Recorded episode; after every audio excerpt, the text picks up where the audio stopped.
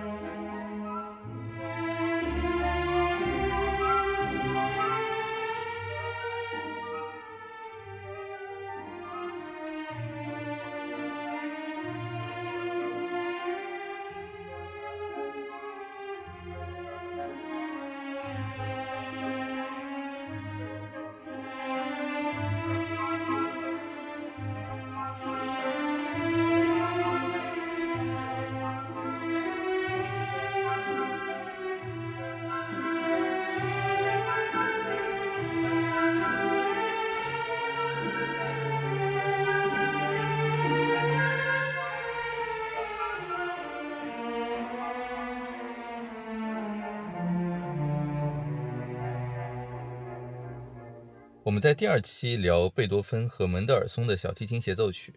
啊，当时呢有好几位朋友呢都表示听了很多遍。我今天特别想要引用两位听众给我们的留言，一位呢是这么说的，他说听节目的时候呢更喜欢听门德尔松的小协。啊，听门德尔松的小协或者布鲁赫的小协，对他来说就像听老歌一样，非常熟悉，非常抓人。而贝多芬的小协呢，则更耐听啊。看你你会怎么评价所谓的耐听这样一种感觉？首先，很高兴能听到我们呃听众的留言啊。其实耐听呢，其实是对一首作品，我觉得是最美好的第一印象。我其实我也是从每个作品从耐听这个角度，然后开始一步步在古典音乐的海洋里不断探索。那么对于我来讲呢，耐听更是一种，就是让听众处于一种高度呃精神高度 engaging 的那种介入，就精精神高度沉浸在音乐中的这样的一个状态。那么比如呃贝多芬的小提琴协奏曲，它那种无边无际的那种气息，正是让我们觉得呃耐听的地方。我我觉得要是哪部作品我们怎么听都不觉得好听，怎么听都不耐听，其实也说明这个作品也是个败笔呢。还有一位呢，表示在那集听完了贝多芬的小提琴协奏曲之后啊，尤其是最后那一段之后啊，仿佛沐浴在圣泉之中啊。我这个听完我还觉得挺通感的，我特别能体会呃贝多芬小学给你带来的这种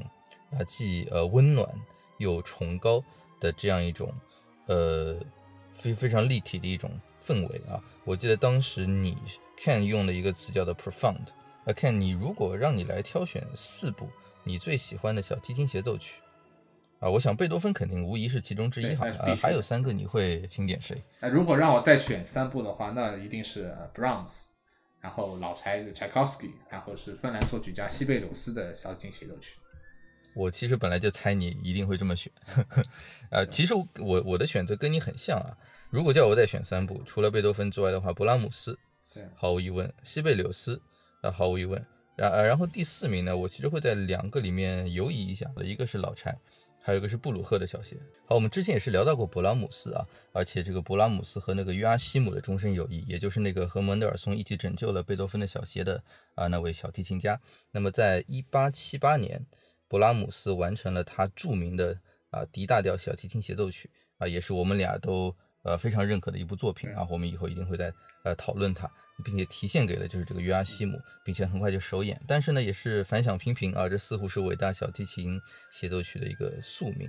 啊。而柴可夫斯基啊，呃，我们一般简称他叫老柴啊，他的小提琴协奏曲同样完成于一八七八年，而且同样是 D 大调小提琴协奏曲啊。经历的故事呢，则可以说更为波折啊。我们今天就来聊一下老柴其人啊，以及他的这部作品。那看你是呃学过这部作品啊？呃，它而且还在你手上，对吧？呃，要不你先开始？好，那么其实呢，我真的开始练这部协奏曲呢，也是其实也就是两年之前。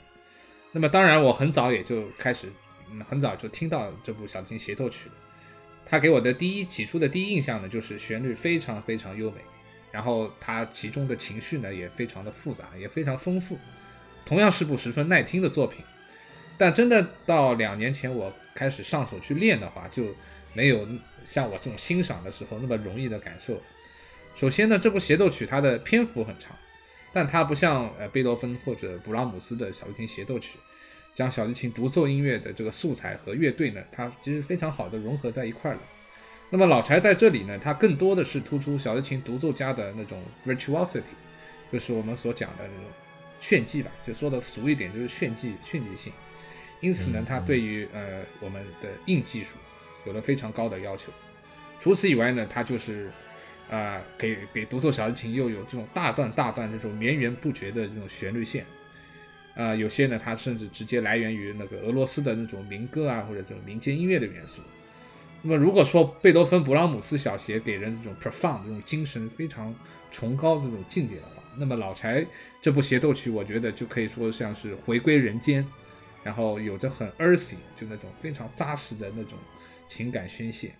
啊，我完全同意啊！听老柴的作品呢，给我的最初的印象呢，也就是所谓的很有感情，对吧？这个呃词其实是一种比较 earthly 的一种描述啊，是比较接地气的一种描述。一个音乐很有感情啊，这种感情通常是我们普通人在生活当中也可以 relate 的那种感情，轻松愉快啊，呃，忧愁啊，伤感这些感情。老柴呢，的确，我不觉得他有贝多芬那么的崇高啊，他超乎人的那种精神的这种，对吧？对对，他听他的老柴的音乐呢，你会觉得他在过日子，对吧？他有这个一个人的呃正常的，只只不过有时候会 exaggerated，有略略带夸张的一些这个情绪的这种呃奔涌啊。他也不像巴赫的音乐那么纯粹，对吧？但是呢，他的音乐是可以说很真挚的啊，很他他有有感情，但是他不滥情啊。加上呢，他的确是一名旋律大师，所以呢，他的这个。呃，大部分的音乐，我觉得真的是可以用“好听”这个词啊来描述的。那么我们今天呢，就先来欣赏一下他的这样一部在作品的名字里啊，就完全不掩饰自己的情绪化的一部作品，叫做呃这个 Serenade Melancholic，叫多愁善感的小夜曲。它呢是一个写于一八七五年的作品。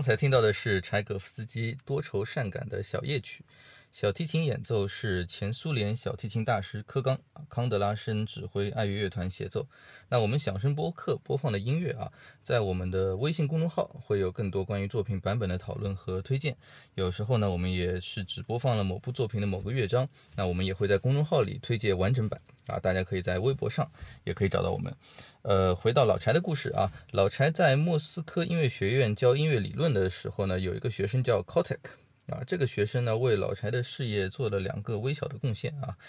一个呢是这个 Kotek 他自己呢陪一个呃喜欢音乐的富婆啊，呃演奏奏鸣曲。啊，他拉小提琴啊，那个呃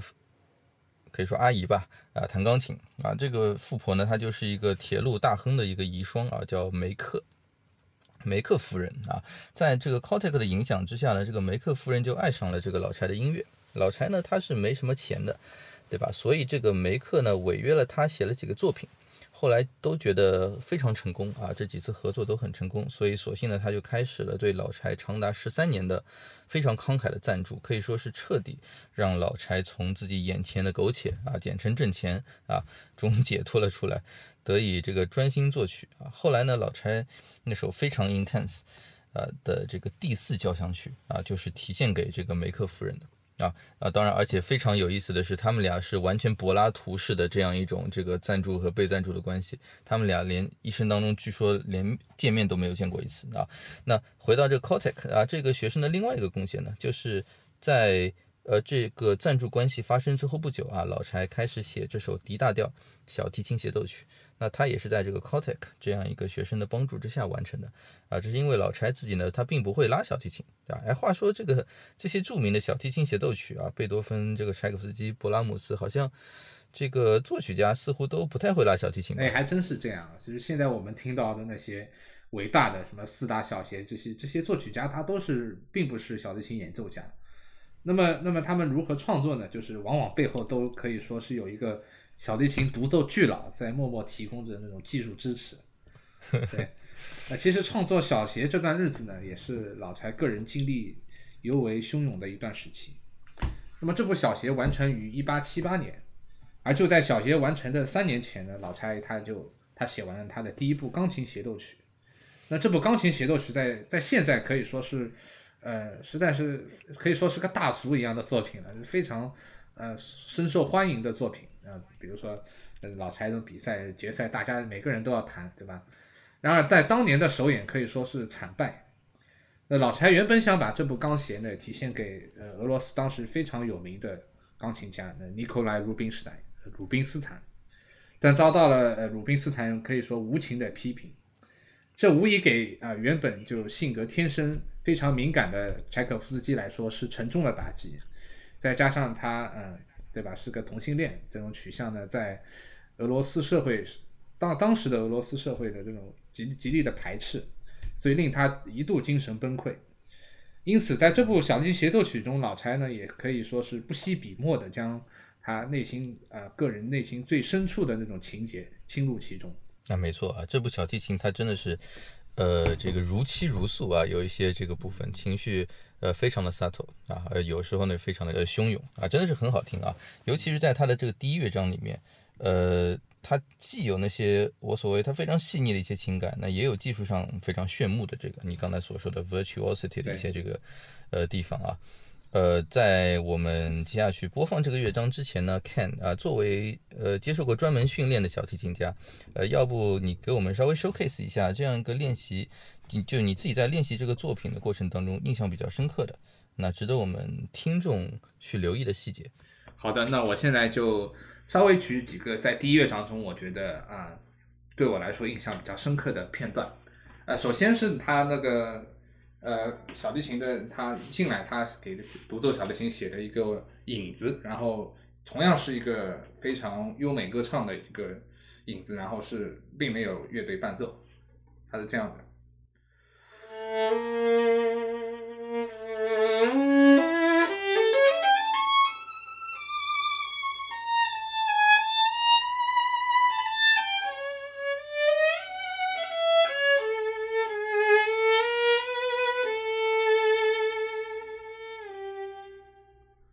随后他进入了第一主题。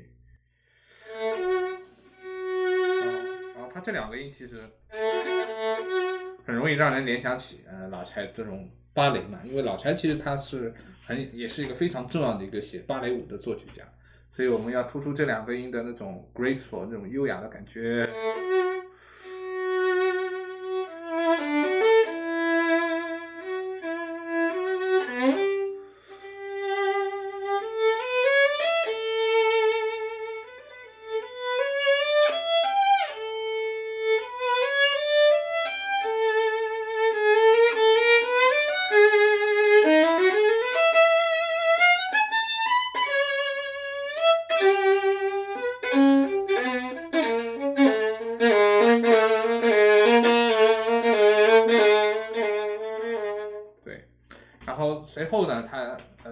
发展，然后它进入了一个 second theme，就是第二主题。然后第二主题呢，就是一个比较忧郁，然后也是个非常呃优美歌唱的一个段落。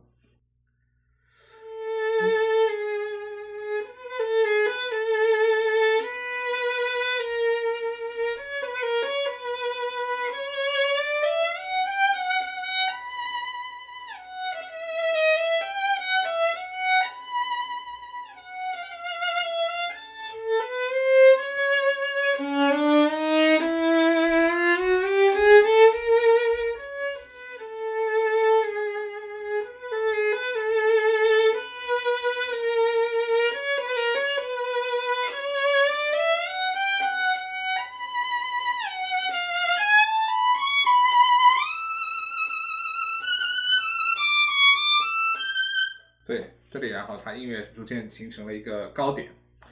然后后面呢，它呃就是有一有一有一个段落呢，就是比较发呃发挥了小提琴家的那种技巧的特点，那它其中有很多双音的那种快速的换弦。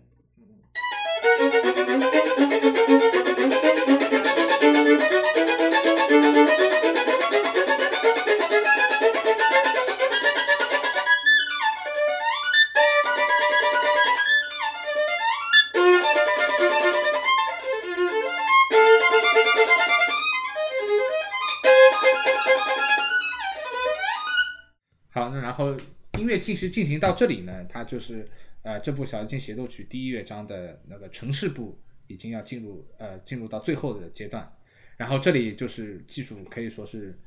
呃非常难难的一个地方了。那么现在我们呃就来听一下我自己很喜欢的一个呃柴可夫斯基小提琴协奏曲，包括后面再晚些时候我们播放的第三乐章，它都来自同一个版本。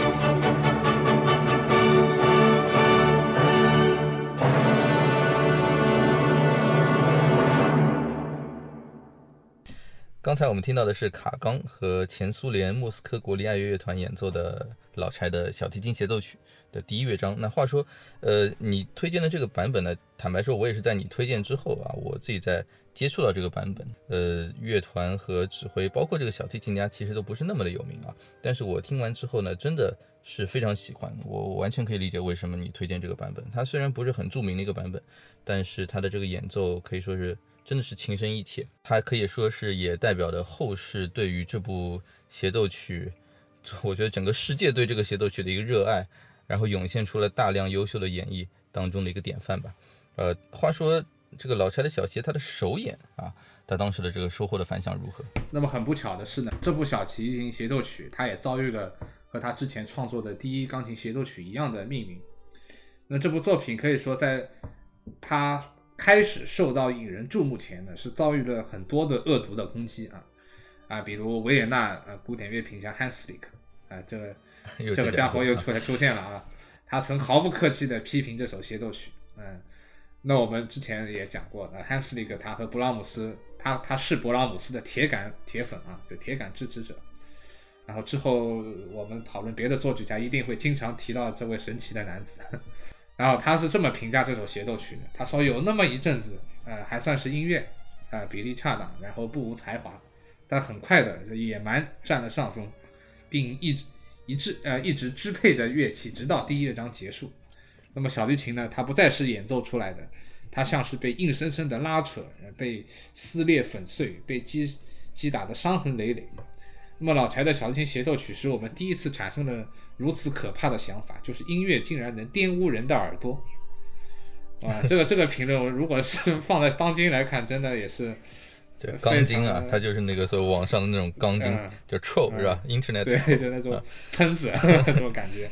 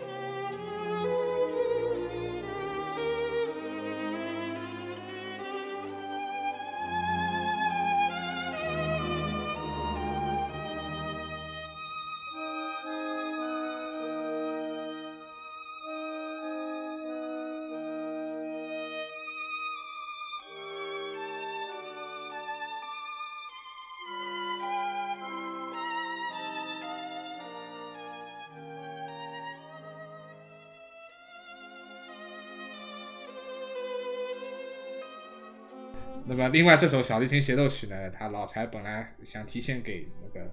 呃俄罗斯很有名的小提琴演奏家奥尔，但奥尔呢，他看了谱子也是直接说这个这音乐完全没法啦，这技术没法在小提琴上实现，所以他也很快就抛弃了这个作品的演奏。所以说就这样呢，这个这个协奏曲其实就耽误了三年，然后到后面呢，才有一位名为阿道夫呃 Brosky 的演奏家，然后在 Hans Richter。和维也纳爱乐的合作下呢，才呃才完成了这部作品的一个演出。他虽然首演不利，但是跟贝多芬的 D 大调、勃拉姆斯的 D 大 D 大调一样啊，老柴的这个 D 大调小提琴协奏曲，可以说是在整个古典乐的这个 rap tour 里面，如今已经是最受欢迎的这个作品之一。啊，可以说是经受了这个时间的考验啊，包括我在内，有许多音喜欢音乐的这个朋友，都是有幸听到了这个作品入坑啊。我说有幸，是真的是，这在一开始没你你接触古典的时候，听谁的这个作品入坑，其实还是决定了你入坑容易的这个程度的。然后我有一个朋友，第一次 听古典乐就被我带去听一个马勒的这个交响曲，听完之后。呃，这个呃，no thanks，呃，anyway，话说回来，呃，柴小鞋上演目前真的是很频繁啊，唱片也是越来越多。刚才你播放的是你挑选的这个卡冈的这个版本啊，呃，我对这个小提琴家真的也不是特别熟悉，所以要不就呃，在我们播放这个辉煌的中乐章之前，呃，看你来给我们大概简单的介绍一下这个呃演奏家是怎么回事。好，那么这位 Oleg Kagan 呢，他这位。小提琴演奏家呢，的确是现在一一众那个小提琴大师里被严重低估的一位。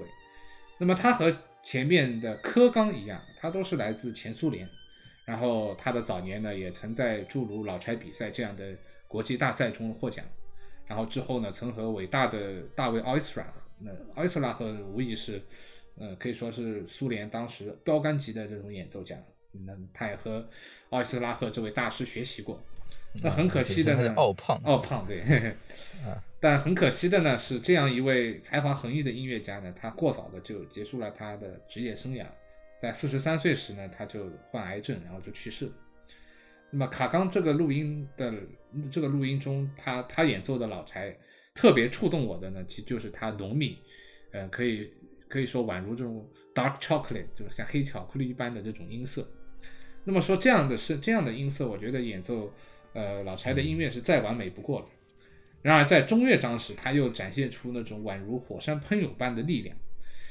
可以听到他其实在这个 finale 他采取的这种非常可以说非常刺激的那种速度吧。然后速度就算速度再快，也可以听出他对小提琴这个乐器极强的一个掌控力。每个音呢，他依旧是字字珠玑。那很高兴呢，今天能把这样一份特殊的录音啊分享给大家。那我们现在就来欣赏呃卡冈呃演奏的老柴 D 大调小提琴协奏曲的第三乐章。